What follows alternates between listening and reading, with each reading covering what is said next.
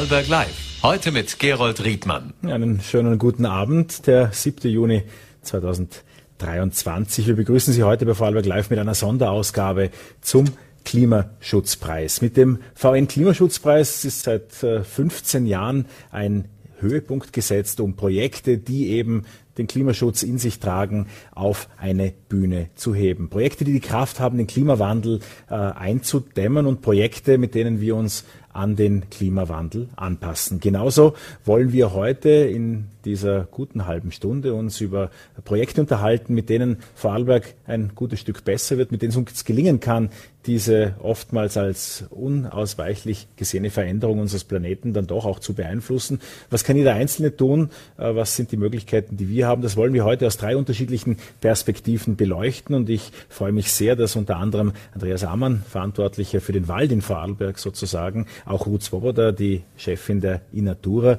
und eben auch Hannes Waldner als Geschäftsführer eines kleinen Skigebiets heute bei uns sind. Das sind unterschiedliche Aspekte, denen wir uns widmen wollen. Ich freue mich sehr, dass Sie dabei sind und ich würde sagen, wir fangen direkt mit unserem ersten Gast an. Herzlich willkommen, Andreas Amann, Vorstand der Abteilung Forstwesen im Amt der Vorarlberger Landesregierung. Einen schönen guten Abend. Schönen guten Abend, Herr Riemann. Die Wälder sind wichtige Verbündete beim Kampf gegen den Klimawandel, auch deshalb, weil das Holz, die Bäume in Europa gute Möglichkeit haben, ungefähr 10 Prozent des Emissionsausstoßes jährlich, den die EU verursacht, äh, zurückzuhalten. Äh, welche Rolle spielt denn der Wald in Vorarlberg heute? Äh, in Vorarlberg erfüllt der Wald viele Funktionen. Äh, zuerst ist er einmal Eigentum von Eigentümern, die gern darüber verfügen möchten. Äh, und zum Zweiten profitiert die Öffentlichkeit, die, die Bürgerinnen und Bürger massiv vom Wald durch verschiedene Leistungen äh, angefangen von der Schutzwirkung, äh, von der Erholungswirkung, die jetzt in, in, Zeiten wie diesen besonders wichtig geworden ist. Äh, der Wald spielt eine wichtige Rolle für Hochwasserrückhalt und auch für Trinkwasserfilterung. Und die Bevölkerung erwartet sich, dass diese Funktionen des Waldes über die Jahre und auch durch schwierige Zeiten, durch äh, Klimaänderungen aufrechterhalten bleiben. Das ist so der Auftrag äh, an uns äh, von der Forstabteilung des Landes Vorarlberg und wir versuchen das äh, zu gewährleisten. Jetzt haben wir alle die Bilder im Kopf von rutschenden Hängen, die ja kürzlich auch die Nachrichten dominiert haben. Oder ein rutschender Hang war es äh, vor allem, auch da war Wald äh, betroffen. Wäre das aus Ihrer Perspektive als gesunder Wald zu betiteln gewesen? Hat das dann wahrscheinlich geologische Gründe oder spielt der Wald und die Verwurzelung da auch äh, ihren Beitrag? Äh, ich denke, solche Ereignisse hat es immer wieder gegeben. Und in einer Zeit, äh, wo unser Land praktisch sehr schwach besiedelt war oder gar nicht besiedelt war von Menschen, äh, da hat es niemand gestört und die Natur hat sich immer zu helfen gewusst und hat sich auf diesen Flächen wieder über Pionierstadien ein Wald entwickelt. Es hat halt ein paar hundert oder vielleicht ein paar tausend Jahre gebraucht, aber das, die Natur weiß sich immer zu helfen.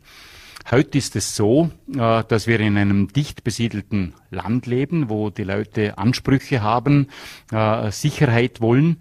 Äh, und hier muss man jetzt eben schon Rücksicht drauf nehmen und bestimmte Maßnahmen setzen, damit dieser Status quo, den die Leute gewöhnt sind, aufrechterhalten werden kann. Wie geht's denn den Wäldern heute in Vorarlberg? Ja, ich muss ein bisschen lächeln, äh, wenn Sie zum Fenster rausschauen oder durchs Land fahren, äh, gerade jetzt, äh, dann werden Sie sehr viel üppiges Grün sehen. Äh, das ist heuer vor allem auch diesem äh, sehr regenreichen Frühjahr zu verdanken. Aber generell äh, sind die Wälder in einem recht guten Zustand.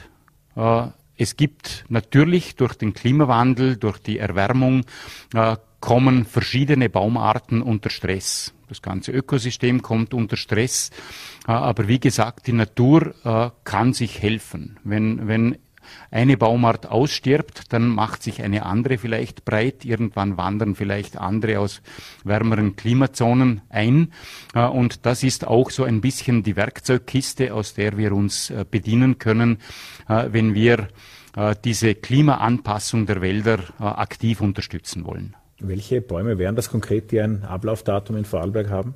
Äh, man sagt, äh, dass die Fichte äh, vor allem in den tieferen Lagen äh, in Stress kommt, äh, weil die Gegenspieler der Fichte, äh, die Borkenkäfer, aber auch so längere Trockenheit erträgt die Fichte nicht so gut, dass diese Gegenspieler stärker werden mit den Klimaprognosen.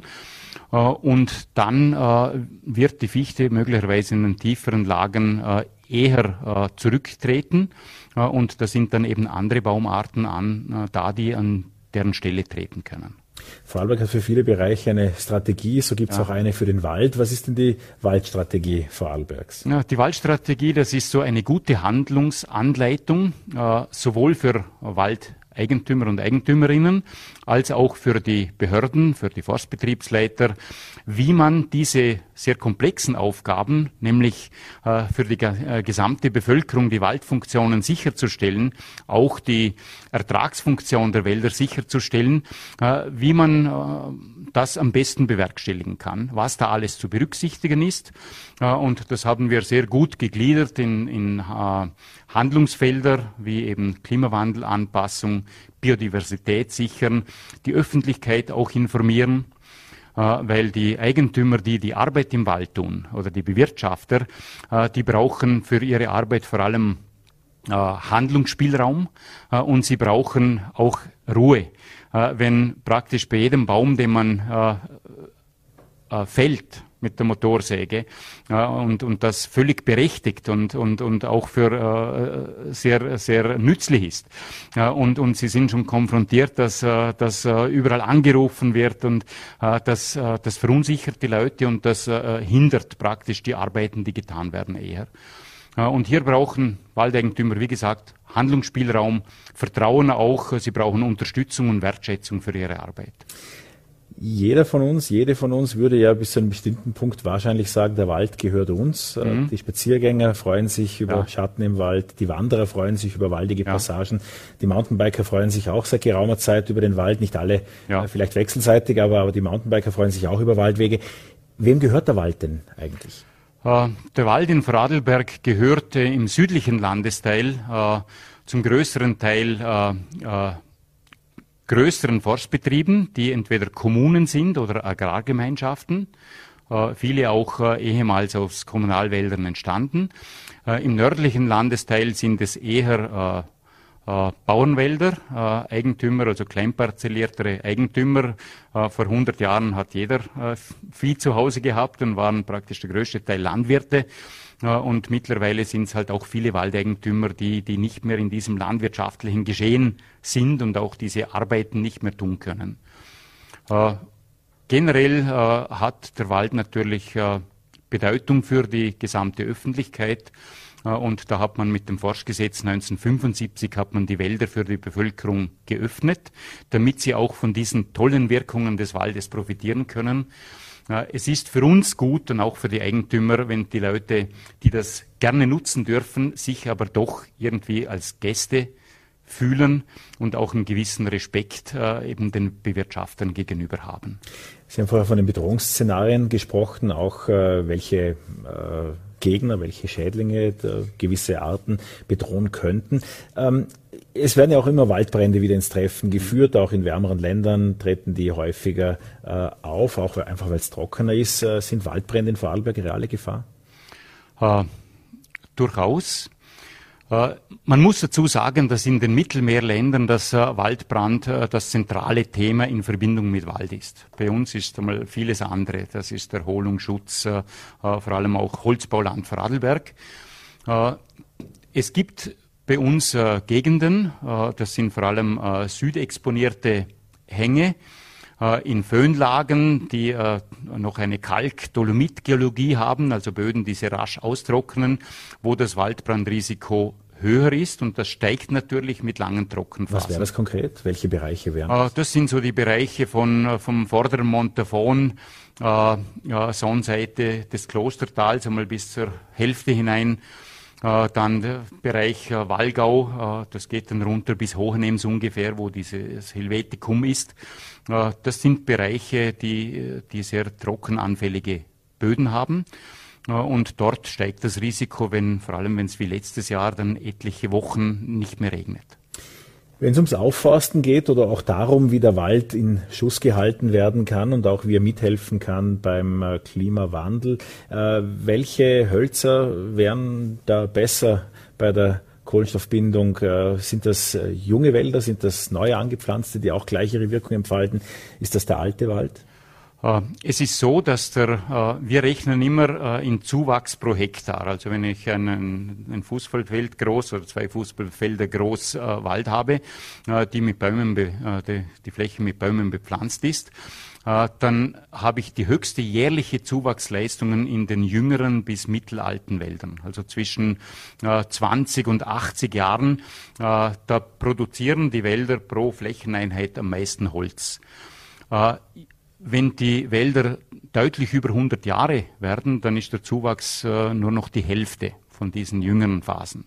Und die ganz jungen, frisch gepflanzten, äh, da steigt es praktisch von null äh, auf äh, relativ schnell dann auf, auf den maximalen Zuwachs. Äh, und äh, für uns ist die Strategie, dass es gut wäre, wenn wir die Wälder nutzen, das Holz möglichst langfristig verbauen, da ist der Holzbau eine riesige Chance, äh, weil äh, Holzbau äh, ein, ein, heimischer Rohstoff ist, sehr viel heimische Wertschöpfung generiert. Und wenn viel Holz praktisch nachgefragt wird, vielleicht auch entsprechend bezahlt wird, dann können die Waldeigentümer in die Waldanpassung mehr investieren. Dann können sie auch diese doch etwas teureren Baumarten wie Eiche pflegen, vielleicht auch gegen Wild schützen und äh, äh, Durchforstungsmaßnahmen oder Pflegemaßnahmen in Jungbeständen machen, die kein Geld abwerfen.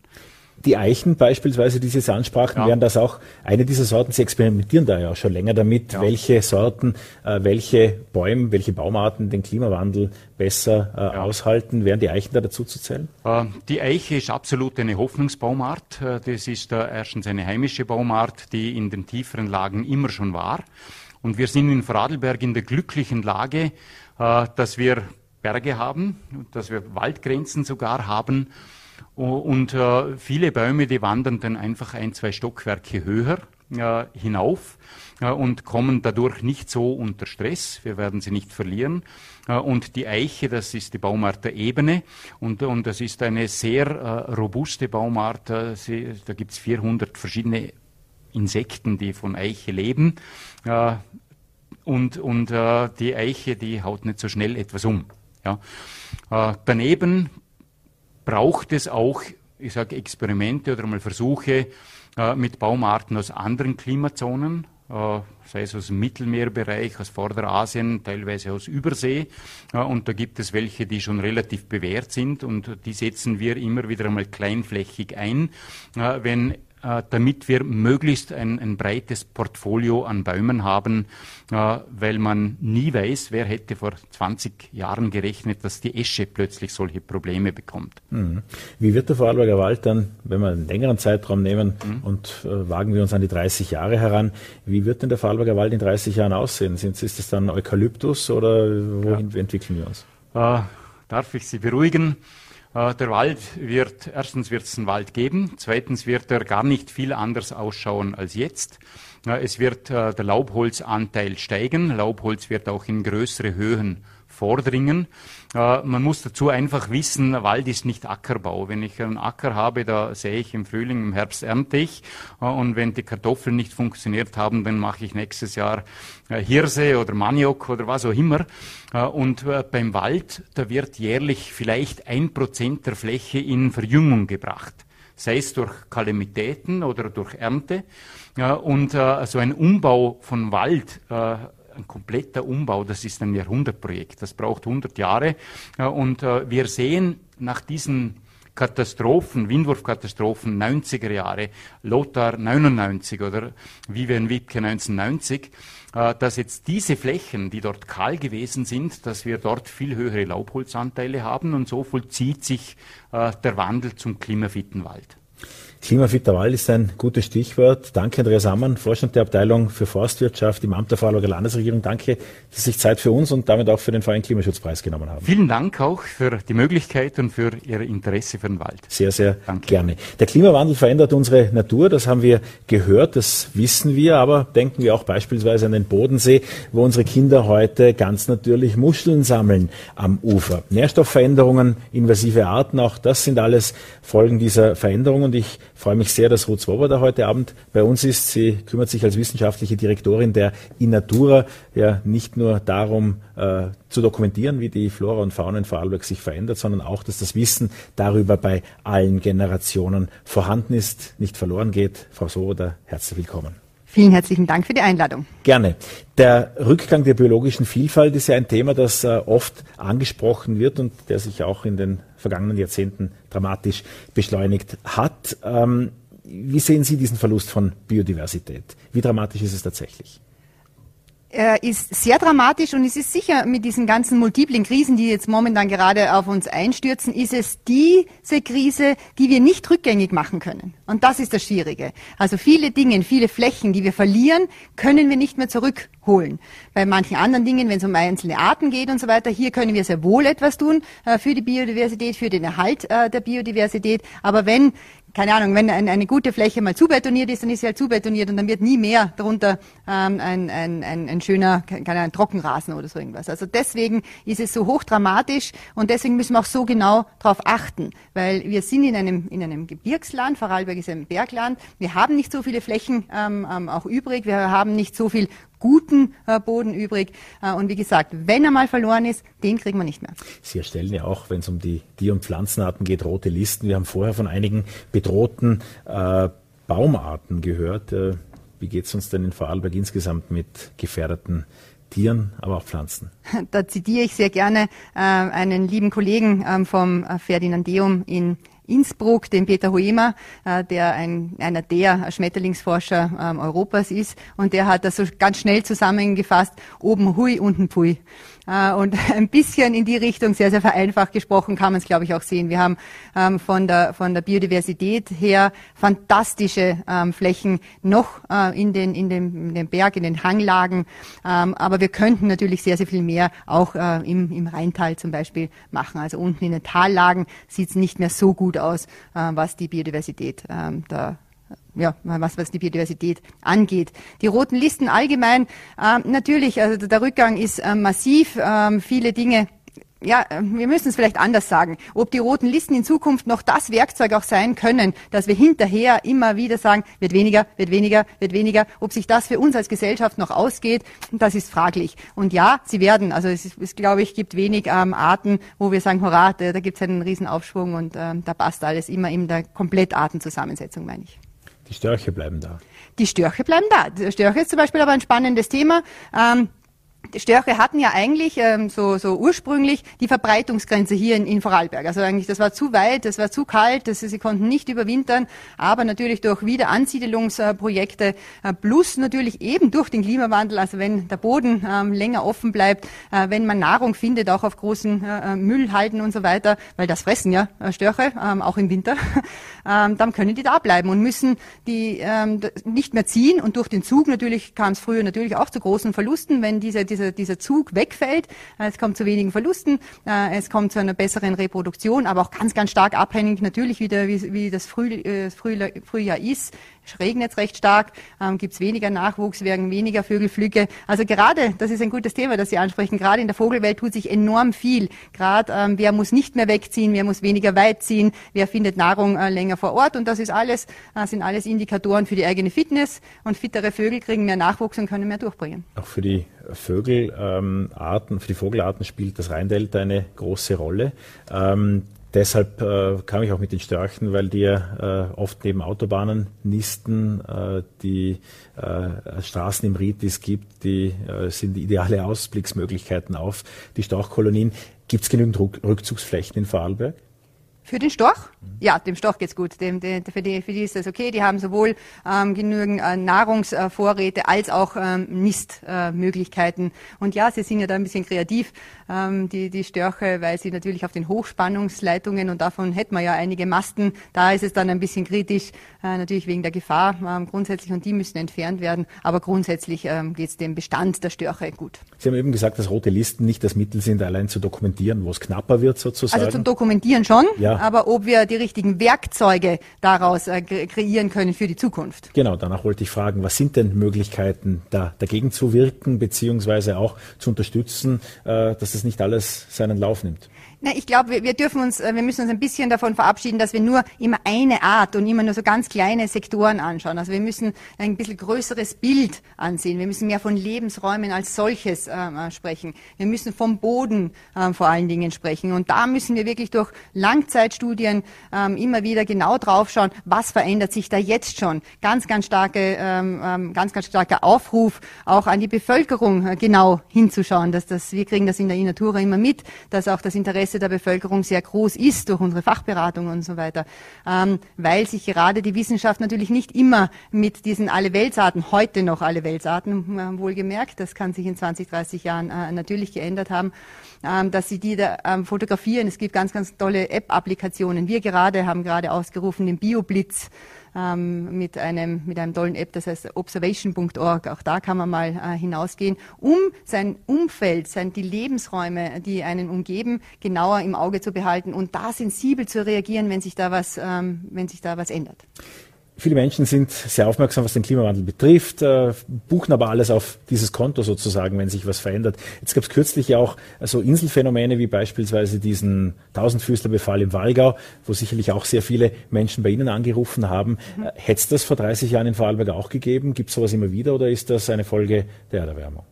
Also äh, gerade bei den Tausendfüßlern ist es sicher eine, eine, eine, also eine Kombinationsfolge aus, aus äh, Erwärmung ähm, und natürlich Globalisierung. Es kommen auch äh, durch verschiedenste Transportwege verschiedenste, ähm, ja vor allen Dingen Insektenarten ähm, auch zu uns. Aber aufgrund der Erd, also aufgrund der Erwärmung allgemein können die gut überwintern, können sich mehrmals im Jahr ähm, äh, fortpflanzen und so weiter. Also das ist immer, ja wie gesagt, äh, wir leben in einer Zeit, wo es, wo es nicht eine Antwort gibt, ne, dass man, dass man sagt so ja ist eine Folge von der Erderwärmung, darum braucht man sich kümmern, weil da können wir eh nichts dagegen machen. Ne? So ist es nicht ganz, ne?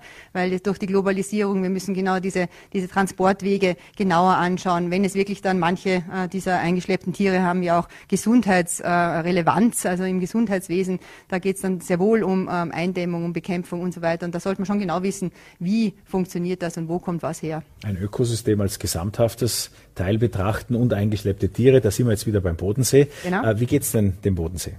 Na, die, der Bodensee ist äh, aus zweierlei Gründen, also aus vielerlei Gründen natürlich hochinteressant. Aber das, was uns als Inatura, als leidenschaftliche Vermittlerinnen von äh, Naturwissen wirklich begeistert, ist, dass der Bodensee ist ein Paradebeispiel dafür, dass man mit gemeinsamer Anstrengung über die Grenzen hinweg mit äh, ähm, ja wirklich auch finanziellen Mitteln und und und und ja großer ähm, viel viel Herzblut es geschafft hat. Und man muss das man muss das festhalten. In den 70er Jahren wurde der Bodensee noch als verfaulendes Gewässer äh, deklariert.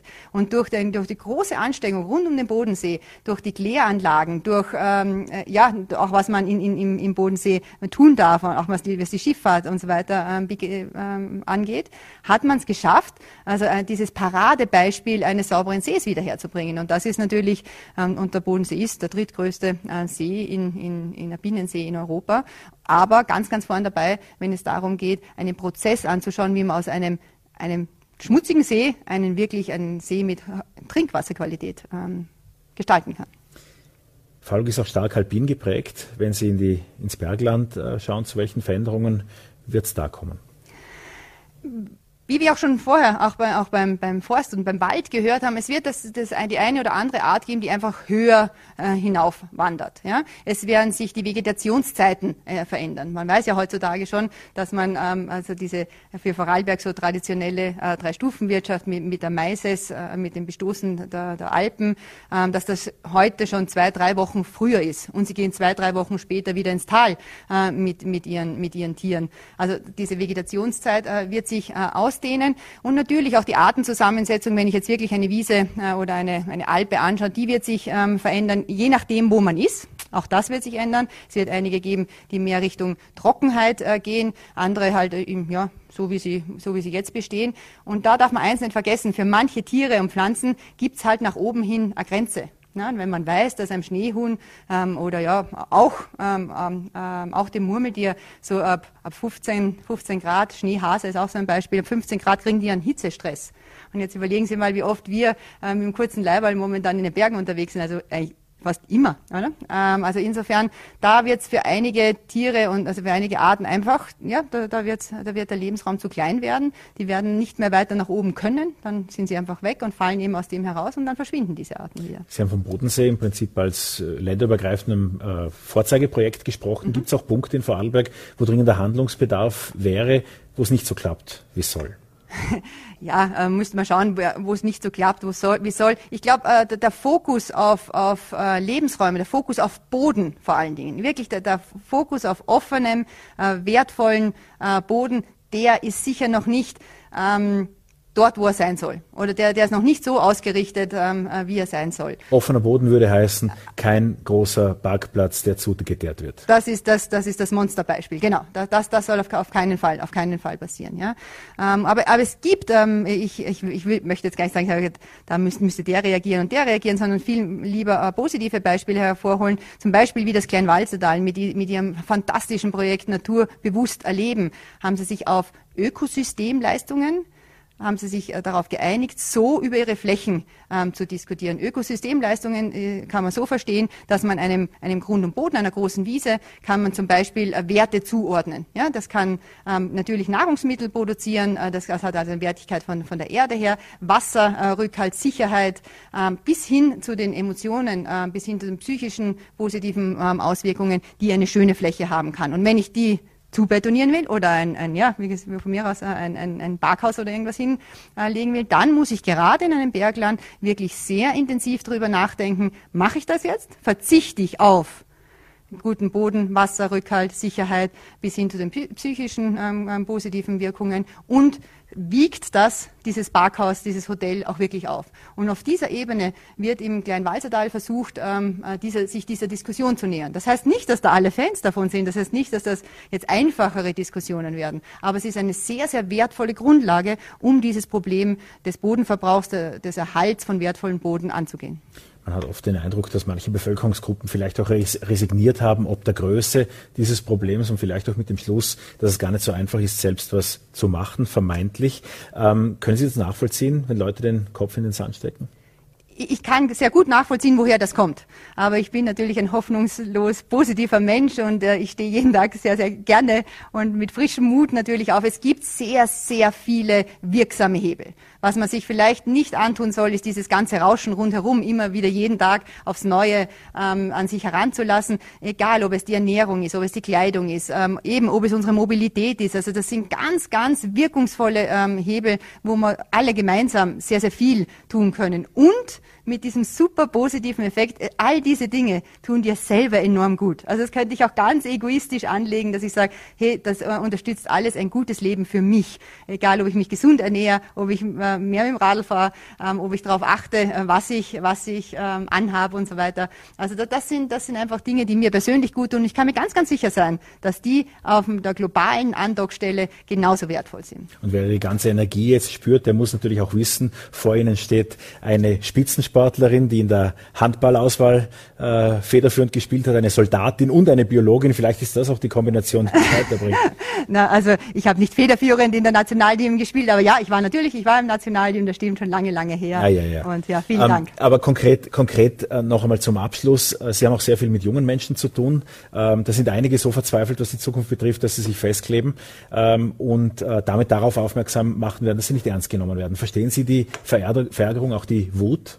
Vollkommen. Ich verstehe vollkommen die Verärgerung und auch die Wut. Ich verstehe auch diesen Drang nach Aktivismus. Ja, das, das verstehe ich vollkommen. Im Gegenteil, es ist sogar für uns ein Riesenaufruf als Kultureinrichtung jetzt gesprochen, ähm, dass wir diesen Menschen, die, wir sie nicht nur unterstützen, wirklich mit Faktenwissen, äh, dass wir ihnen zeigen, äh, wofür äh, muss man laut werden, wo muss man laut werden, wie, wie muss man laut werden, müssen sie dann selber ähm, ein, ein, bisschen ähm, abwägen. Aber noch wichtiger ist uns, weil genau diese Aktionen, die Sie jetzt anstoßen, brauchen einen unglaublich langen Atem, das wissen wir alle, ähm, die in diesem Bereich arbeiten, bis wirklich große Veränderungen sichtbar werden. Unsere Aufgabe als Kultureinrichtungen ist es, diesen Menschen wirklich wieder Werkzeuge in die Hand zu geben. Und wir haben vorher schon ein paar angesprochen, Boden, ähm, Ernährung, äh, Kleidung, äh, Mobilität, Geschichten, dass wir ihnen ähm, wirklich was in die Hand geben können, dass sie ganz kurzfristig umsetzen können, dass sie in ihrer Straße, mit ihren Freunden, in ihrer Klasse, in der Schule umsetzen können. Und mit diesem Hochgefühl, dass man was umsetzen kann, dass man echt auch was bewirken kann, dass man wirklich in die Wirksamkeit kommen kann, ähm, hoffe ich, dass sie den langen Atem haben und nicht nur ähm, für, für, eine kurze Zeit aktiv bleiben können, sondern wirklich langfristig immer und immer und immer wieder laut werden können, weil das werden wir ganz sicher brauchen. Und bei der noch jüngeren Generation, die auch oft auch in der Natur zu Gast ist, was nehmen Sie von den Kindern mit?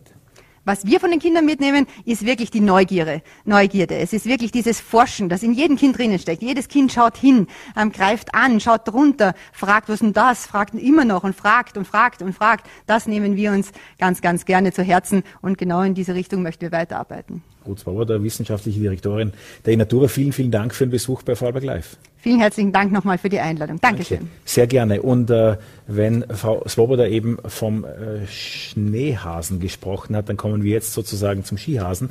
Denn äh, viele kleine Skigebiete und äh, wir kommen gleich zum Skigebiet Schetterek, äh, dessen Geschäftsführer hier ist. Es ist natürlich für viele Schetterek auch das größte Skigebiet. Allerdings für viele Skigebiete in niedrigeren Lagen hat äh, die Veränderung des Klimas einige Herausforderungen zu bieten.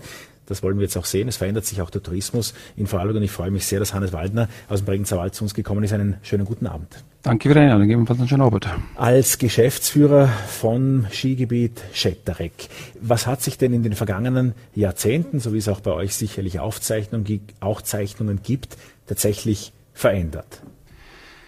Ja, das ist eigentlich kurz erklärt unsere Geschäftsgrundlage, der Schnee, der, glaube ich, vor einigen Jahren, vor vielen Jahren ziemlich zuverlässig da war, an Weihnachten bis im März, auf den ist kein Verlass mehr.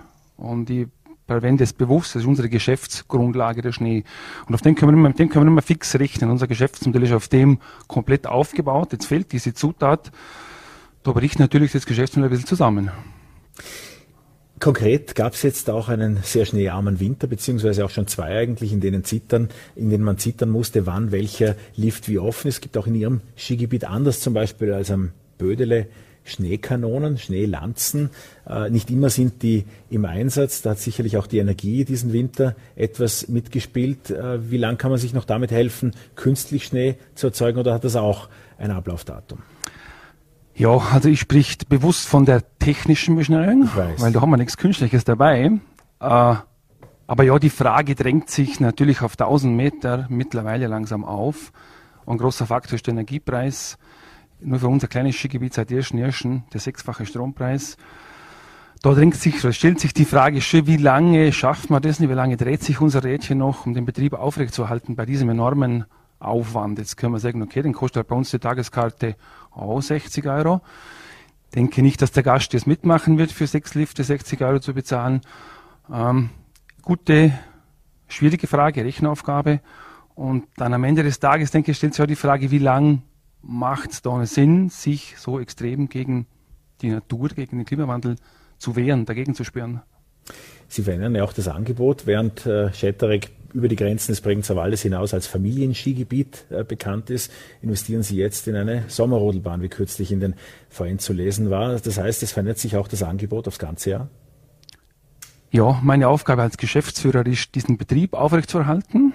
Wie vorher erwähnt, die Zutat Schnee, die Zutat Schnee ist nicht mehr die ist nicht mehr verlässlich. Ich kann den Betrieb grundsätzlich nicht mehr planen, nicht mehr führen über das ganze Jahr. Ich habe auch Mitarbeiterthemen es ist dringend erforderlich, zum Ganzjahresbetrieb zu werden, aufzustellen. Der Sommer in unserer Höhenlage bietet eigentlich im Vergleich zum Winter einiges mehr an Möglichkeiten. Da tut sich einiges auf durch die Klimaerwärmung, leider Gottes. Ja, das ist so. Auf 1000 Meter im Sommer ist mittlerweile ein Traum. Und da versucht man halt jetzt das nach Möglichkeit anständig, vernünftig zu nützen. Was heißt das konkret jetzt für die Wintersaisonen der kommenden Jahre. Ich, wir sprechen über grundsätzliche Entwicklungen. Da gibt es Touristiker, die sehen das positiver und solche, die fühlen sich stärker bedroht, mag auch immer mit dem Geschäftsmodell und den Möglichkeiten, äh, Geld einzunehmen zu tun äh, zu haben. Aber wie wird das konkret in den kommenden Wintern in Schettreck aussehen? Dass man über Weihnachten Skifahren kann, ist ja für den Vorarlberger, für die Vorarlbergerin eigentlich gesetzt. Würden Sie das auch in Frage stellen, wenn ich Sie jetzt richtig verstehe? Ich denke nicht. Also die Chance, dass man an Weihnachten in Vorarlberg Skifahren kann, ist garantiert gegeben, weil wir wirklich tolle Skigebiete, wirklich, wirklich wunderbare Mitbewerberkollegen, wo ein bisschen höher sind, wo die letzten Jahre viel investiert haben in Sachen Beschneiung und einen Skifahren an Weihnachten, sage ich jetzt einmal, zu einer ganz großen Wahrscheinlichkeit sicher möglich ist. Für uns stellt sich die Frage, wohin geht die Reise? Machen wir ein großes Investment in eine Beschneiungsanlage, das sich für uns fast nicht darstellen lässt? Orientieren wir uns in den Sommer? Skifahren nur noch dann, ja, wenn es geht. Wir haben eine kleine Beschneiung, die ist grundsätzlich damals konzipiert worden zum dazu zu schneien. Jetzt ist es aber so, dass wir alles technisch produzieren sollten. Dazu sind wir technisch nicht in der Lage. Das wird für uns die Kernfrage werden. Wohin orientieren wir uns? Was für mich klar ist auf 1000 Meter, dieses klassische Skigebiet wird es nicht bleiben können. Das wird nicht funktionieren. Wenn wir jetzt äh, über die Begrifflichkeiten da diskutiert haben und ja, die technische Beschneiung, die in der Branche so beschrieben wird, denn ganz konkret gefragt, wie umweltfreundlich sind denn Schneekanonen Ihrer Ansicht nach? Ich tue mir immer ein bisschen schwer mit dem Vergleich bei den Seilbahnen und jetzt beispielsweise, was ich vor Ort das mitbekomme bei der Landwirtschaft. Also die technische Beschneiung funktioniert so, dass mit Trinkwasser, also es muss nachweislich Trinkwasserqualität sein bei uns und etwas Strom wird dieses Wasser-Luft-Gemisch in die Atmosphäre gesprüht und das gefriert, das fällt zu Boden und ist Strom. Das ist dann sozusagen dieser technische Schnee. Es wird natürlich das Wasser im Moment entnommen. Das Wasser kommt aber im Frühjahr wieder zurück, normal in den Kreislauf. Und genau, ist die Grundlage für unser aller Geschäft. Und wo ich mir jetzt ein bisschen schwer ist, genau heuer im Frühjahr bei dem schlechten Wetter. Die Landwirtschaft hat extreme Probleme gehabt mit der Heuanbringung, mit der Heuernte, mit der Heutrocknung. Da wird dieses Heu eingefahren, wird ebenfalls mit viel Strom, größtenteils mit Heizöl, getrocknet, um hinterher dann natürlich die Landwirtschaft fortzuführen können. Und da ist es möglich, so hinterher Bioprodukte anzubieten. Und das Skigebiet tut sich schon ein bisschen schwer vom Ruf her, zum diesen technischen, diesen Kunstschnitz, um das ein bisschen äh, unterbringen. Wir brauchen Energie, kein Thema. Genauso wie viele andere auch viel Energie brauchen, brauchen wir das auch. Aber ich glaube, bei uns fehlt es einfach ein bisschen am, ja, an der Information und, und dieser schlechte Ruf, den, das wird von allen Seiten versucht, den bringen wir nicht so gut weg, ehrlich gesagt. Aber immerhin, um Sie aufzumuntern, nicht?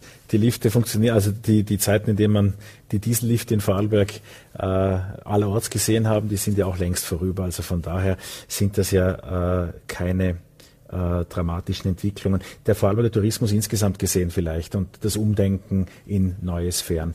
Ist das Umdenken also mehr Richtung Sommer, mehr Wandergebiet, äh, Skifahren äh, nur noch ganz, ganz oben? Oder gibt es auch Möglichkeiten, da äh, mehr Unterstützung auch seitens der Politik einzufordern, gewisse Rahmenbedingungen zu verändern? Hier denke ich grundsätzlich die Entscheidungen von jedem, von jedem Unternehmen selber seine Strategie, seine Strategie zurechtzulegen. Es ist für mich sehr entscheidend, wo bin ich? Bin ich auf 1000 Meter? Bin ich auf 2500 Meter? Habe ich das Gebiet zum Wandern? Ich habe das. Mir fehlt der Schnee. Äh, ich glaube, pauschal das über alles rüberzustreuen wäre zu einfach, aber grundsätzlich denke ich, bringt der Klimawandel durchaus ein Umdenken im ganzen Tourismus mit. Schrägstrich muss er mit sich bringen. Ansonsten denke ich, bleiben wir schon auf der Strecke weil das an diesem Klimawandel, was dran ist, glaube ich, kann man beinahe nicht mehr wegstreiten. Es gibt leider Gottes schöne Skigebiete, die das gefühlt noch tun oder versuchen. Wir gehören sicher nicht dazu, wir sind extrem betroffen und deswegen bin ich fest davon überzeugt, dass es ein bisschen einen Wandel geben muss in die Richtung wenn es Skigebiete gibt oder Untersuchungen auch, da gibt es ja auch ganze Thinktanks, ganze ähm, ja, äh, Institute, die versuchen dann nachzuweisen, wie viele Schneetage es dann tatsächlich gibt und wann eingeschneit wird und wann nicht. Wenn wir nochmal zum Anfang unseres Gesprächs zurückgehen und zu den Beobachtungen, die Sie machen, dass es unverlässlicher schneit, dass es weniger schneit, äh, das habe ich verstanden. Ist auch der Zeitpunkt des Schnees äh, später geworden oder ist es einfach weniger insgesamt? Also bei uns ist definitiv so, dass früher war es ein bisschen Ausreißer, wenn diese Weihnachtswärme da war. Mittlerweile dürfen wir, müssen wir sie einplanen, weil es leider Gottes beinahe jedes Jahr schon um Weihnachten rum äh, ein Wärmeeinbruch kommt und dann gefühlt hinterher doch ab Mitte Jänner, Ende, Ende Jänner der Schnee kommt. Also für uns ist es durchaus feststellbar auf unserer Seehöhe, ja, definitiv.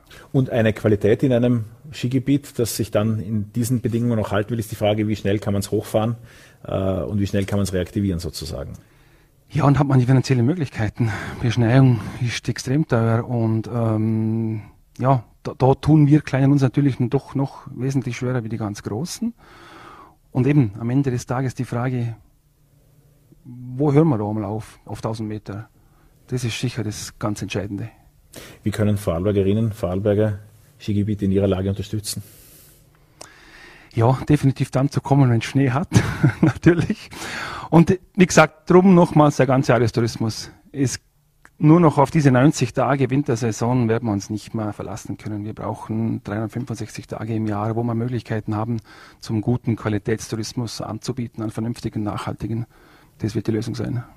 Das sind gute Schlussworte. Danke, Hannes Waldner, Geschäftsführer des Familienskigebiets Schettereck. Vielen Dank fürs Kommen äh, zu unserer Sonderausgabe zum Verein Klimaschutzpreis. Danke gerne eine Sonderausgabe von Vorarlberg Live rund um den Klimawandel, viel mehr rund um den Klimaschutz, äh, denn wir alle können etwas tun. Deshalb vergibt die Redaktion der Vorarlberger Nachrichten auch den Klimaschutzpreis seit 15 Jahren. Wir bedanken uns bei Ihnen fürs Dabeisein. Wir bedanken uns auch bei allen Verbündeten des Freien Klimaschutzpreises und ich wünsche Ihnen einen guten Abend.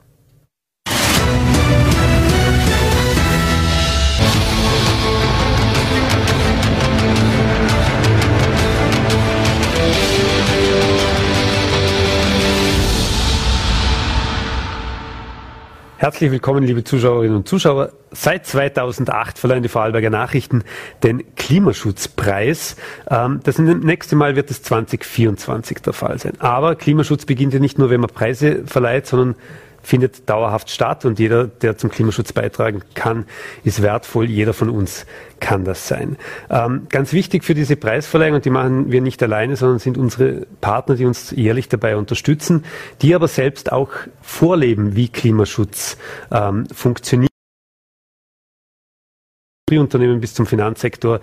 Jeder kann seinen Beitrag dazu leisten, egal ob das direkt in der Infrastruktur ist oder bis hin zu den Mitarbeitern, bis hin zur Mobilität. Und genau über diese Themen wollen wir heute reden und auch eine kleine Inspiration geben, wie auch Sie zu Hause oder auch Sie in Ihren Unternehmen Klimaschutz noch weiter vorantreiben können ähm, und die ein oder andere Idee umsetzen können. Wir freuen uns sehr darauf, dass unsere Partnerinnen und Partner uns hierbei unterstützen und uns wie gesagt, einige Ideen und ihre Umsetzungen ähm, heute mitgeben und mehr darüber erzählen wollen. Wir beginnen und ein ein herzliches Grüß Gott, lieber Andreas Neuhauser von den Ilwerke VKW. Hallo. Ähm, unser heimischer Energieversorger, ohne euch funktioniert gar nichts. Also Strom braucht man alles vom Handy ähm, bis zum E-Auto mittlerweile natürlich auch in den Unternehmen und das hat natürlich auch vieles mit nachhaltiger ähm, Erzeugung zu tun. Ähm, ein ganz großes Thema bei euch momentan natürlich, vor allem wenn man ins Oberland fährt. Noch ist die Baustelle klein und man wird wahrscheinlich nie so viel sehen, weil sie im Berg stattfindet. Ist eigentlich ein Jahrhundertprojekt, ähm, wo an diesem kleinen, schönen Fleck mitten in Europa eines der wichtigsten nachhaltigen Energieversorgungs- oder Energiekraftwerke Europas gebaut wird. Kannst du uns da ein bisschen mehr darüber erzählen, was denn so der Stand ist zu diesem Lünersee-Kraftwerk 2? Das Lünersee-Werk 2 ist wirklich ein außergewöhnliches Projekt. Du sagst es richtig, man sieht nicht viel davon und man wird auch nie viel davon sehen, weil es die bestehenden Anlagen nutzt, weil es den Lünersee nutzt, weil es die Becken in Rodund nutzt und das ist das Fantastische. Trotzdem wird es einen riesen, riesen Input haben für die Energiezukunft, weil wir die Flexibilität liefern können, die erneuerbare Energieträger wie Photovoltaik und Windkraft benötigen. Diese Schwankungen, die können wir in Sekundenschnelle ausgleichen. Diese Flexibilität ist ein Treiber der Energiezukunft. Ihr seid äh, Schirmherr über Turn to Zero, das Klimaneutralitätsbündnis hieß es früher. Ähm, dort bietet ihr ja auch Lösungen für Unternehmerinnen und Unternehmen an, die sich im Klimaschutz aktiver betätigen wollen. Was, genau. was gibt's da? Mit Turn to Zero, mit diesen Angeboten unterstützen wir Unternehmen ganz konkret dabei, Klimaschutz zu betreiben, klimaschonender zu wirtschaften, zu erkennen, wo ihre Ressourcen auch möglicherweise nicht effizient eingesetzt werden, welche Energieflüsse im Unternehmen überhaupt stattfinden und wie man schlussendlich sich den Fußabdruck verkleinern kann und klimaschonender arbeiten und wirtschaften kann. Dir, lieber Andreas, vielen Dank fürs Kommen. Ähm, und wir sehen uns spätestens bei der Verleihung 2024 ähm, und derweil auch an alle gerne auf Turn to Zero die Website gehen und sich dort direkt informieren und anmelden ähm, Sehr gerne. und mithelfen. Vielen Dank fürs Dasein. Vielen Dank. Wir kommen zu einem Unternehmen, das sehr wichtig ist im Klimaschutz, weil Klimaschutz hat oft sehr viel Investitionen im Hintergrund und diese Investitionen müssen ja auch finanziert werden. Dazu braucht es starke, kompetente Partner auch im Land. Und ich darf jetzt recht herzlich Philipp Hämmerle, Vorstand der Hypo Vorarlberg, bei uns begrüßen. Herzlich willkommen. Danke für die Einladung. Ähm, gleich überleiten, wir sprachen vorher über Turn to Zero und, und das Klimaneutralitätsbündnis. Ihr seid einer der Gründungsmitglieder dieses Ganzen. Das Ganze wurde 2015 gegründet. Wie gesagt, die, die Hypo Vorarlberg war da von vorn Tag eins weg, äh, weg mit dabei. Jetzt ist das sich als Unternehmen zu beteiligen, das eine. Ähm, das zweite ist natürlich, ihr achtet auch in einem Produktportfolio als, als Bank natürlich auch, was ihr dazu beitragen könnt. Ähm, was gibt es da für Möglichkeiten? Wie, wie, wie, wie schlägt sich das sogar in eurer Strategie nieder? Wir sind hier stetig bemüht, die nachhaltigen Produkte auszubauen. Und die Nachfrage ist auch absolut gegeben. Also ähm, es ist nicht mehr so wie vor vielleicht ein paar Jahren, dass man sagt, möchte man Rendite oder möchte man an die Umwelt denken. Das ist 180 Grad umgedreht. Äh, heutzutage ist eigentlich die Nachhaltigkeit ein wesentlicher Faktor, um langfristig Rendite zu machen. Alles andere wird vielleicht kurzfristig noch was erzeugen, aber auf die lange Sicht ist es da äh, eher mit, mit Verlusten zu rechnen. Und da haben wir früh reagiert. Äh, unsere gesamten hauseigenen Vermögensverwaltungsprodukte äh, sind nach der EU-Offenlegungsverordnung Artikel 8 äh, klassifiziert, also sozusagen hellgrüne Produkte. Das braucht, da braucht man eine ganze Reihe von ökologischen und sozialen Aspekten, die berücksichtigt werden müssen in der Veranlagung. Ähm, und wir haben auch schon sehr lange Ausschlusskriterien. Also bevor diese gesamte EU-Vorgaben kamen, hatten wir schon Ausschlusskriterien. Wir finanzieren oder veranlagen nicht in Bereichen von Fracking, äh, Kohleabbau, Atomenergie. Also da, das haben wir immer schon ausgeschlossen. Und wir sind auch im Bereich der Green Bonds äh, sehr aktiv. Wir waren 2017 das erste, die erste Bank in Österreich, die so einen Green Bond ausgegeben hat. Ähm, der letzte Green Bond war doppelt überzeichnet, also man sieht auch diese hohe Nachfrage. Und bei so einem Green Bond wird das eingesammelte Kapital äh, direkt in Umwelt- und Klimaschutzmaßnahmen äh, fließt hinein zur Finanzierung dieser Maßnahmen. Und es sind dann auch in Vorarlberg oft äh, nachhaltige Immobilienprojekte. Also wir haben hier auch eine regionale Wertschöpfung äh, in Verbindung mit, mit Klimaschutz. Vielen Dank, lieber Philipp. Danke für die Einladung. Wenn wir schon beim Thema Arbeitsweg sind, ja, dann gibt es ein Unternehmen in Vorarlberg, das mit Abstand die meisten ähm, Mitarbeiterinnen und Mitarbeitern hier im Land hat, ähm, im Privatbereich, das ist die Firma Blum. Ja, da gilt es, zigtausend Mitarbeiterinnen und Mitarbeitern direkt äh, in die Werke oder in die Zentrale zu bringen. Und ich freue mich sehr, dass die Katharina Schön heute, da ist sie Mobilitätsmanagerin bei Blum. Herzlich ja. willkommen. Ich freue mich, dass ich hier sein kann. Vielen Dank, dass du da bist und auch vielen Dank für eure Partnerschaft. Ähm, so viel tausend Mitarbeiterinnen eigentlich zum Arbeitsplatz bringen, das hat sehr viel mit Klimaschutz zu tun, weil die müssen ja bewegt werden und im Idealfall kommt nicht jeder mit seinem eigenen Auto daher. Genau, ja. Also wir haben bei uns in Vorarlberg ähm, 7000 Mitarbeiterinnen und Mitarbeiter und wenn wir allein die Wege äh, zusammenrechnen, die wir jeden Tag zurücklegen, um zur Arbeit zu kommen, äh, dann kommen wir auf dreieinhalb Erdumrundungen pro Tag und da steckt natürlich äh, viel Potenzial drin enormer CO2-Ausstoß, wenn man sich das gleich einmal umrechnet. Was tut ihr dafür oder dagegen? Wir haben äh, im Jahr 2021 ein umfassendes Mobilitätskonzept ähm, etabliert, ähm, wo die Mitarbeitenden verschiedene auf verschiedene Maßnahmen zurückgreifen können für jedes Verkehrsmittel. Äh, es geht auch viel um Kommunikation, um Bewusstseinsbildung und ähm, das wird ganz äh, toll angenommen von den Mitarbeitenden. Vielen Dank für eure Unterstützung, auch die Unterstützung aller 7000 Blümler ähm, hier in Vorarlberg und, und, noch viel Erfolg mit euren Maßnahmen und äh, wirklich Respekt, so viele Leute so zu bewegen, dass das alles äh, klimaneutral am Schluss oder ähm, klimafreundlich ablaufen kann. Vielen Dank fürs Kommen. Und jetzt kommen wir von einem oder eigentlich dem größten privaten Arbeitgeber hier in Vorarlberg, der Firma Blum, wo wir von der Katharina Schönfauer schon gehört haben, wie sie sich mit dem Thema Nachhaltigkeit und wie man mehrere tausend Mitarbeiter bewegt, äh, wie sie damit umgehen. Kommen wir zu dem Mann, der all die Interessen all dieser Unternehmer ähm, vertritt. Und zwar zu Wilfried Hopfen. Herzlich willkommen jetzt bei uns hier, Präsident der Wirtschaftskammer Vorarlberg. Schön, dass du da bist. Ähm, Wilfried, du bist, also, du bist Interessensvertreter all dieser Unternehmerinnen und Unternehmer in diesem Land. Ähm, und das Thema Nachhaltigkeit oder auch nachhaltige Wirtschaftspolitik beschäftigt euch ja nicht erst seit kurzem, sondern ist ja seit Jahren schon Thema. Sieht man oft von außen nicht, weil es natürlich wirtschaftspolitische andere Themen oft gibt, die an der Oberfläche mitschwimmen. Aber ähm, du hast es ja auch zu deinem Antritt gesagt, dass nachhaltige Wirtschaftspolitik muss in Vorarlberg besser positioniert werden.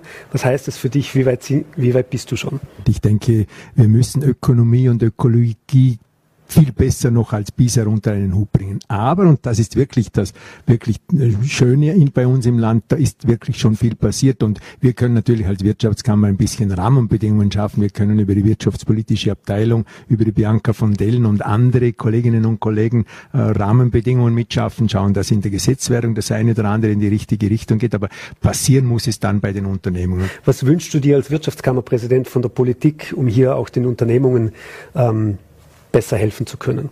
Die Landesregierung bemüht sich dort tatsächlich, die Rahmenbedingungen zu schaffen. Gerade jetzt nochmal, um auf den grünen Wasserstoff zu kommen, dort jetzt auch mit dem VKW-Werke auch zu schauen, wie könnte man dort jetzt, und darum geht es, es braucht jetzt Infrastruktur, es braucht Ladestationen, genauso wie wir beim, beim Strom für die Elektroautos äh, Ladestationen brauchen, würde es dort auch brauchen. Und da gilt es jetzt, und das ist jetzt, gilt es jetzt, die Rahmenbedingungen zu schaffen, aber gleichzeitig ist es jetzt wirklich noch eine ganz äh, herausfordernde Situation insofern, als dass wir alle noch nicht genau wissen, wo wird es jetzt dann tatsächlich hingehen, was wird die Mobilität der Zukunft bestimmen, welche, welche Treibstoffe sind es jetzt dann tatsächlich? Und da gilt es jetzt abzuwägen und dann rechtzeitig auch die Weichen zu stellen und die richtigen Investitionen zu nehmen. Dann bleibt mir noch bei dir nochmal herzlichen Dank für die Unterstützung zu sagen, ähm, auch an alle Kolleginnen und Kollegen in der Wirtschaftskammer Vorarlberg, die, die tatkräftig unterstützen. Ähm, und dass auch in Zukunft ihr diese Unternehmungen auch dementsprechend weiter vertreten könnt und auch in Sachen Klimaschutz dort so stark dahinter bleibt, wie das ja auch bei dem Antritt äh, eine Ansage war und, und äh, dort natürlich die Rahmenbedingungen immer passen müssen und wir in Vorarlberg weiterhin eine Vorreiterrolle einnehmen dürfen, ähm, gemeinsam mit eurer Unterstützung. Und Sie, liebe Zuseherinnen und Zuseher, der Klimaschutzpreis selbst wird zwar erst 2024 ähm, das nächste Mal verliehen, aber Sie können jetzt schon einreichen, denn die ersten Einreichungen werden jetzt schon gesichtet. Wir schauen uns das Ganze an. Ähm, wenn Sie selber Fragen haben oder eine Idee dazu haben oder selbst schon Initiativen gestartet haben, ähm, Bitte scheuen Sie nicht, dass Sie auf unsere Webseite klima.vn.at kommen ähm, und Ihre Arbeiten oder Ihre Projekte zum VN Klimaschutzpreis 2024 einreichen.